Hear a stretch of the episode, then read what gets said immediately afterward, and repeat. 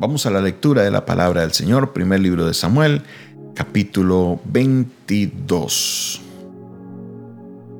Primer libro de Samuel, capítulo 22, y vamos a estar leyéndolo desde el versículo 13 en adelante.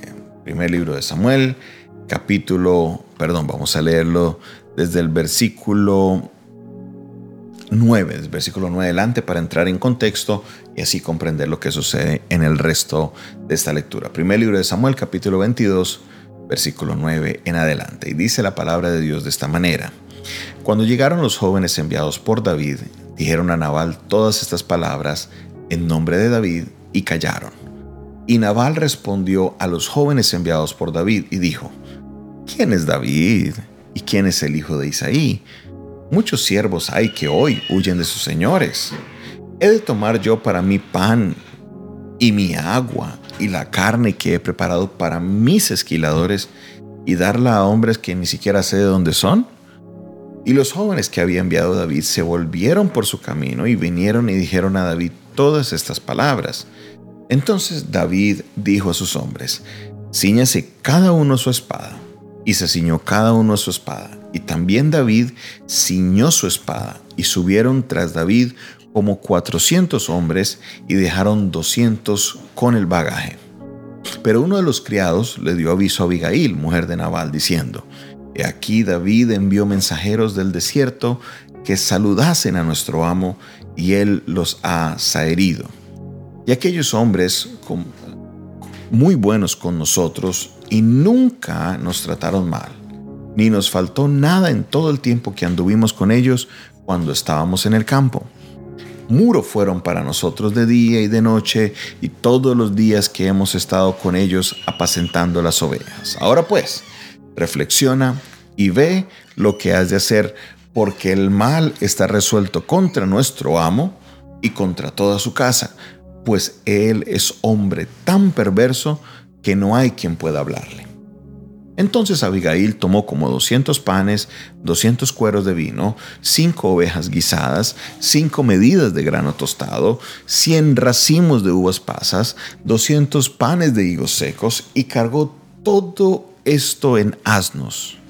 Y dijo a sus criados, Id delante de mí y yo os seguiré luego. Y nada declaró a su marido Nabal. Y montando un asno, descendió por la parte secreta del monte y he aquí, David y sus hombres venían frente a ella, y ella les salió al encuentro. Y David había dicho, ciertamente en vano he guardado todo lo que está, este tiene en el desierto, sin que nada le haya faltado, de todo cuanto es suyo, y él me ha vuelto mal por bien. Así haga Dios a los enemigos de David, y aún les añada, que de aquí a mañana, de todo lo que fuere suyo, no he de dejar ni un vida con vida a ni un varón. Cuando Abigail vio a David, se bajó prontamente del asno y postrándose sobre su rostro delante de David, se inclinó a tierra y se echó a sus pies y dijo, Señor mío, sea sobre mí, sobre mí sea el pecado, mas te ruego que permitas que tu sierva hable a tus oídos y escucha las palabras de tu sierva. No haga caso ahora, mi señor, de ese hombre perverso de Nabal, porque conforme a su nombre así es. Él se llama Nabal y la insensatez está con él. Mas yo, tu sierva, no vi a los jóvenes que tú enviaste. Ahora pues, Señor mío, vive Jehová y vive tu alma, que Jehová te ha impedido venir a derramar sangre y vengarte por tu propia mano. Sean pues como Nabal tus enemigos y todos los que procuran mal contra mi Señor. Y ahora este presente que tu sierva ha traído a mi Señor se ha dado a los hombres que siguen a mi Señor. Y yo te ruego que perdones a, a tu sierva esta ofensa, pues Jehová de cierto hará casa estable de mi Señor, por cuanto el, mi Señor pelea las batallas de Jehová y mal no se ha hallado en ti en tus días. Aunque alguien se haya levantado para perseguirte y atentar contra tu vida, la vida de mi Señor será ligada en el haz de los que viven delante de Jehová tu Dios, y él arrojará de la vida a tus enemigos como de en medio de la palma de una onda. Y acontecerá que cuando Jehová haga con mi Señor conforme a todo el bien que ha hablado de ti y te establezca como, perdón, por príncipe sobre Israel, entonces, Señor mío, no tendrás motivo de, pena ni remordimiento por haber derramado sangre sin causa por, o por haberte vengado por ti mismo. Guárdese pues, mi Señor, y cuando Jehová haga bien a mi Señor, acuérdate de tu sierva. Y dijo David a Abigail, bendito sea Jehová, el Dios de Israel, que te envió para que hoy me encontrases. Y bendito sea tu razonamiento, y bendita tú, porque me has estorbado hoy de ir a derramar sangre y a vengarme por mi propia mano.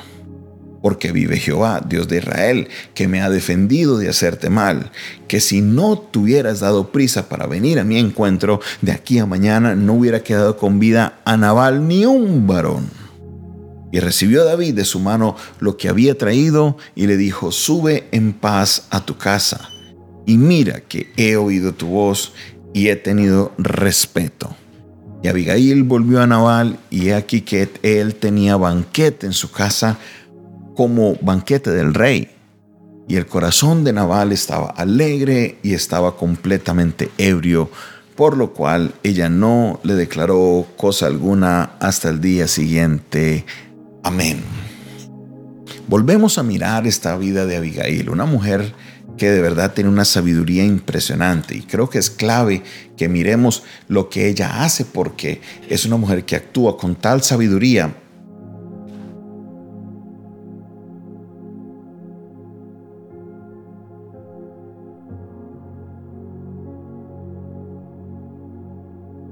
Gracias.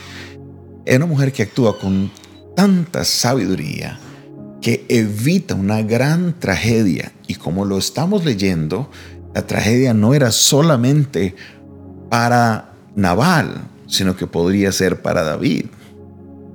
Lo que llama la atención es que es bien interesante, es bien interesante lo que sucede, porque con las palabras que está dando Abigail de David, se da cuenta uno de dos cosas. Número uno, y me parece lo más importante, del conocimiento que tenía Abigail de Dios.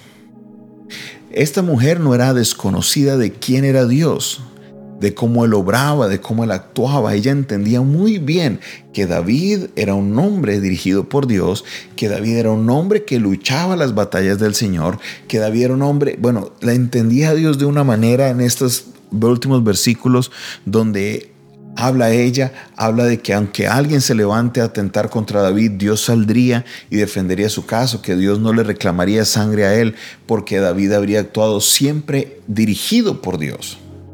Y aquí se encuentra una gran clave de este texto. Porque en todas las ocasiones que David fue a hacer algo en los versículos anteriores, David siempre llamaba al, al sacerdote y consultaba por medio de el elemento que había para hacerlo para hablar con Dios y preguntarle a Dios si era la voluntad de él de salir a hacer esta lucha. Como hemos leído en todo el texto, en esta ocasión David no pregunta.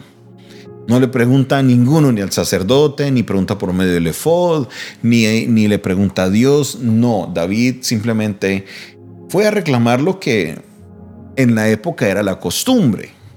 Sí, los pastores no son gente de armamento, no son gente de lucha.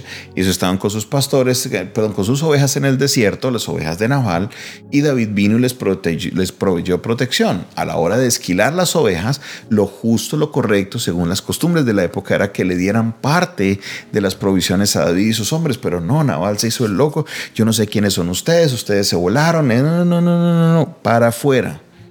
David eh, se le subió el apellido y dijo a sacar la espada y todo el mundo de una, a preparar espada porque esto se armó la grande.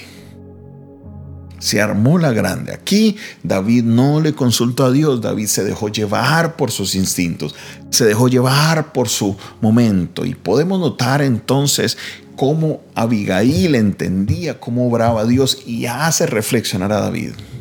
lo hace reflexionar. Por eso dice, dijo David a Abigail, bendito sea Jehová, Dios de Israel, que te envió para que hoy me encontrases. Y bendito sea tu razonamiento y bendita tú que me has estorbado hoy de ir a derramar sangre y a vengarme por mi propia mano. Mire lo importante de lo que hace una mujer. Ella no utiliza el pesar, no utiliza ninguna otra estrategia. Ella le habla claro lo que ella conoce de Dios. Por eso, mis hermanos, yo creo que es de suma importancia que usted, amigo, amiga, hombre o mujer, lea la Biblia, estudie de quién es Dios, aprenda más de quién es Dios.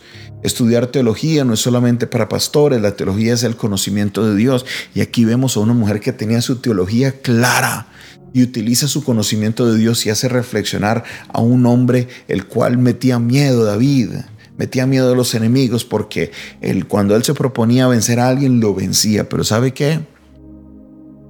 Ahí estaba Abigail.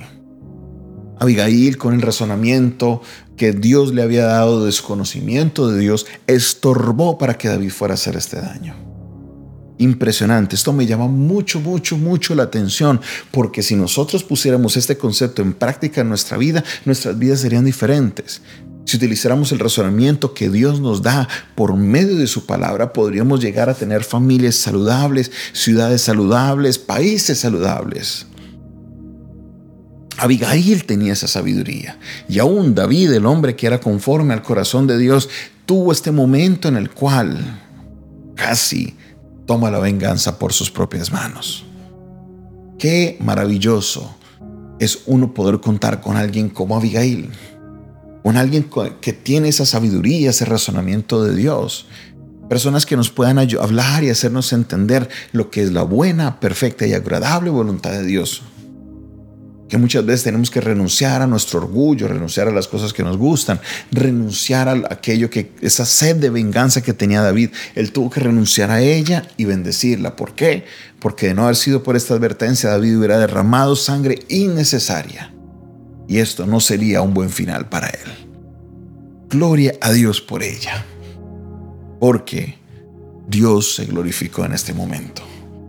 Le llegaron las provisiones a David, se detuvo la matanza para la casa de ella, pero también detuvo a que David fuera a cometer un error. Esta es la característica de una mujer de Dios.